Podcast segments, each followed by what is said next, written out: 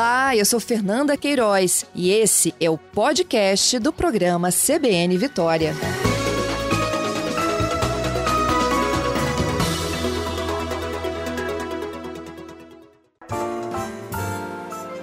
Me explica direito, com Américo BD.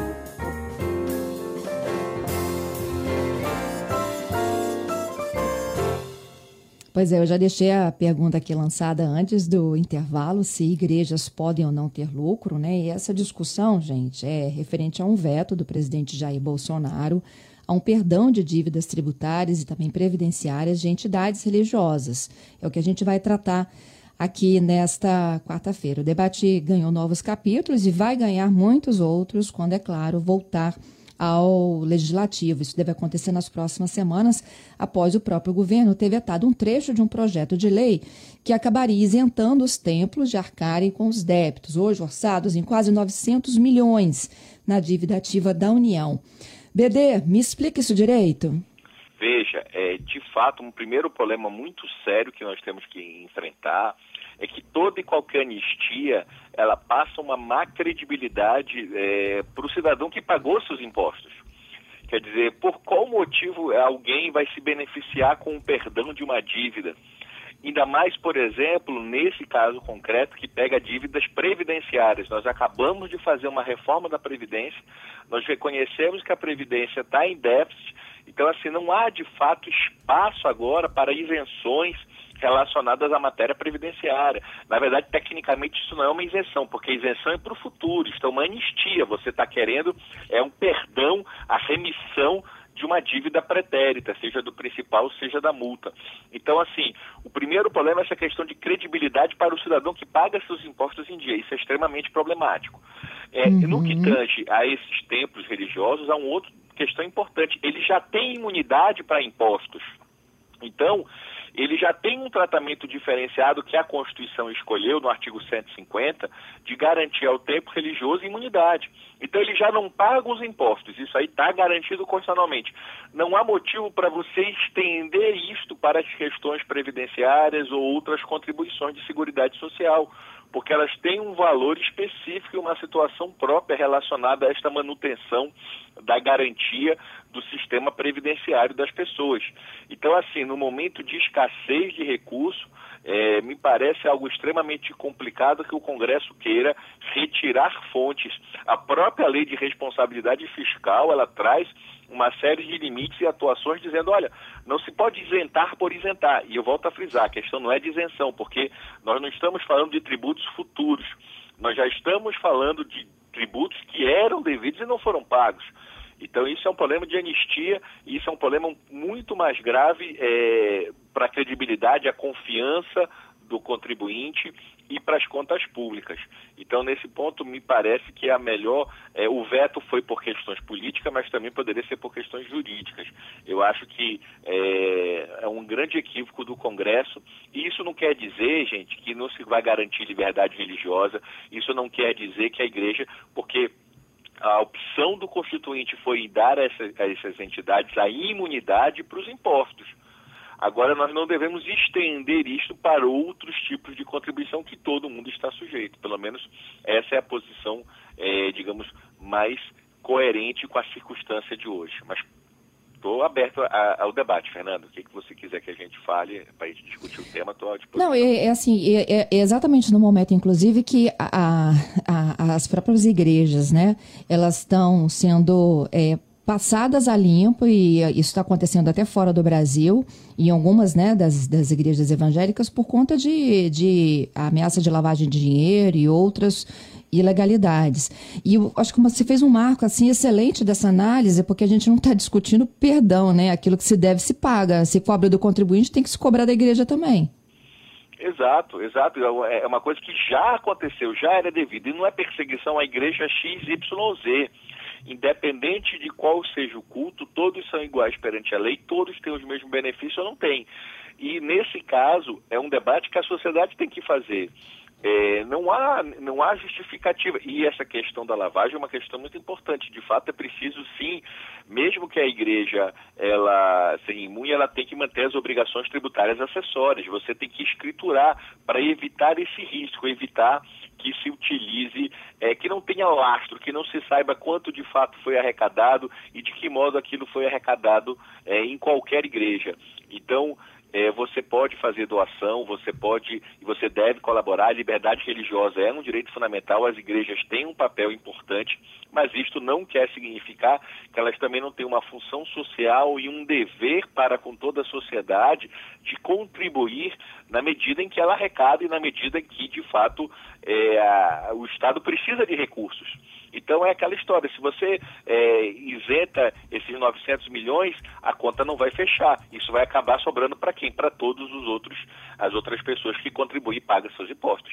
Então essa preocupação que é essa soma de se eu tirar de algum lugar, outro vai ter que ocupar o espaço, é também algo é, que tem que ser pensado quando esse debate. E, e, volto a falar, a liberdade religiosa não está sendo atingida por esse valor, não se está impedido, e principalmente contribuições são em relação a funcionários, são em relações à atuação de outras pessoas que trabalham para a igreja. E que nesse aspecto de tributário ou de relações trabalhistas, a, a, a pessoa jurídica, no caso, a, a entidade religiosa, é uma pessoa jurídica como qualquer outra. Então, por mais que tenha uma finalidade nobre, por mais que a liberdade religiosa seja mesmo central na maior parte dos países, independente de qual seja a religião, há sim também outros deveres fundamentais e há outros direitos que precisam ser equilibrados.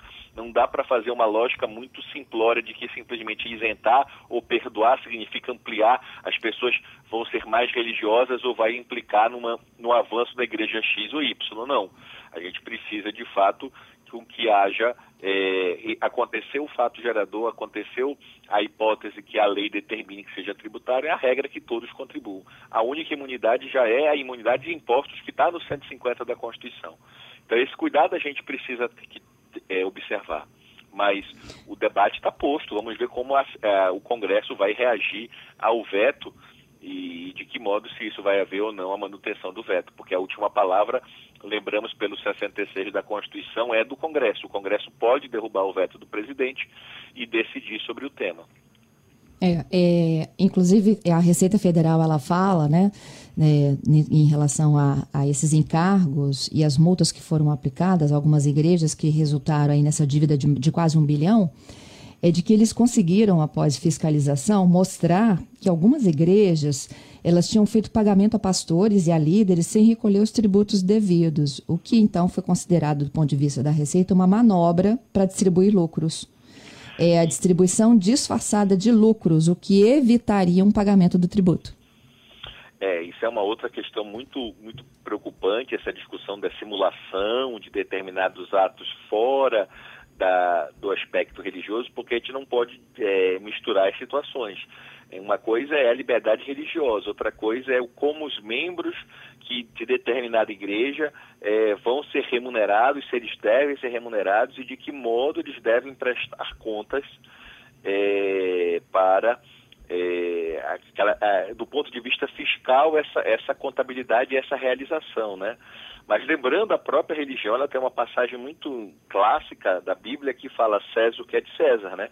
E essa questão não é uma questão religiosa, como eu falei, imposto é uma questão de César, é uma questão material, é uma questão relacionada a esse mundo aqui, ao mundo terreno. Então, como a César o que é de César, é que ela pague o imposto que ela é devido. E o mundo dos céus e a questão religiosa, cada um tenha e exercite a sua fé e respeite a divergência, respeita quem pensa diferente e torça para que a humanidade evolua, né? Então, aqui para mim, é, de fato, esse risco é real. Ó, tem uma reportagem da BBC que diz ainda que as igrejas, os templos, de um modo geral, não pagam IPTU, o que a grande maioria do cidadão paga hoje nas cidades, tá? É, também não paga IPVA, Imposto sobre a Propriedade de Veículos Automotores. Na prática, isso significa que se for líder religioso, usa carro, está em nome da igreja, então não há pagamento de imposto sobre eles. É, Tem mais coisas, que... tá? É, essa questão do IPTU e do IPVA é mais complexa, porque de fato está no 150 da Constituição que os templos são imunes, né? Uhum. Então, se de fato o carro vai estar tá em nome da igreja, ele não vai pagar o IPVA e de fato há, há essa interpretação majoritária que a Constituição garantiu aos templos essa, essa imunidade para que ela possa exercer de modo adequado é, a sua função. Então, assim, é encontrar o equilíbrio, Fernanda, não pode ser. E, e, é por isso que eu digo que essa lei é exagerada. Já tem várias vantagens constitucionais à liberdade religiosa. Então, assim, você ainda vai potencializar isso para outras hipóteses, porque esta, por exemplo, esta questão de IPVA e de PTU não vai ser resolvida nesta lei, porque isso está na Constituição. Isso só se você discutisse uma possibilidade de mudar a Constituição. Mas, por lei, isto não é viável.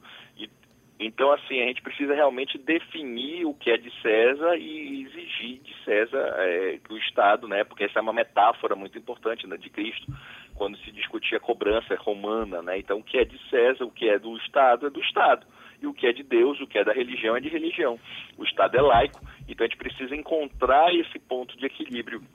E as igrejas do mundo inteiro, essa é uma questão, sim, movimentam é, valores e somas extremamente expressivas e, de fato, há é, situações preocupantes com eventuais abusos por parte de é, líderes que deveriam dar o exemplo. Né? Quem está numa religião, não importa qual seja, ela deveria ser líder religioso, dar o exemplo e, e se preocupar é, não de ter privilégios ou vantagens ou práticas antidemocráticas ou antirrepublicanas. E sim, nesse ponto, sem querer é, é, destoar e criticar nenhuma religião, o, o, o, Papa Francisco vem demonstrando esse exemplo de humildade, vem demonstrando esse exemplo de como a, a igreja precisa se repensar e repensar também os seus membros, é, o que, que, a igreja deve proporcionar e de que modo. Por exemplo, ele fez aquele a troca simbólica do trono de ouro do Papa para um trono bem mais humilde e etc, etc. Então, é, são medidas que a gente deve repensar, porque a igreja tem que dar o exemplo. A vida religiosa é uma vida também de exemplos, não basta só a leitura dos textos. Então é importante é aí, ter esse cuidado. Obrigada, viu? Valeu, Fernanda. Um abraço.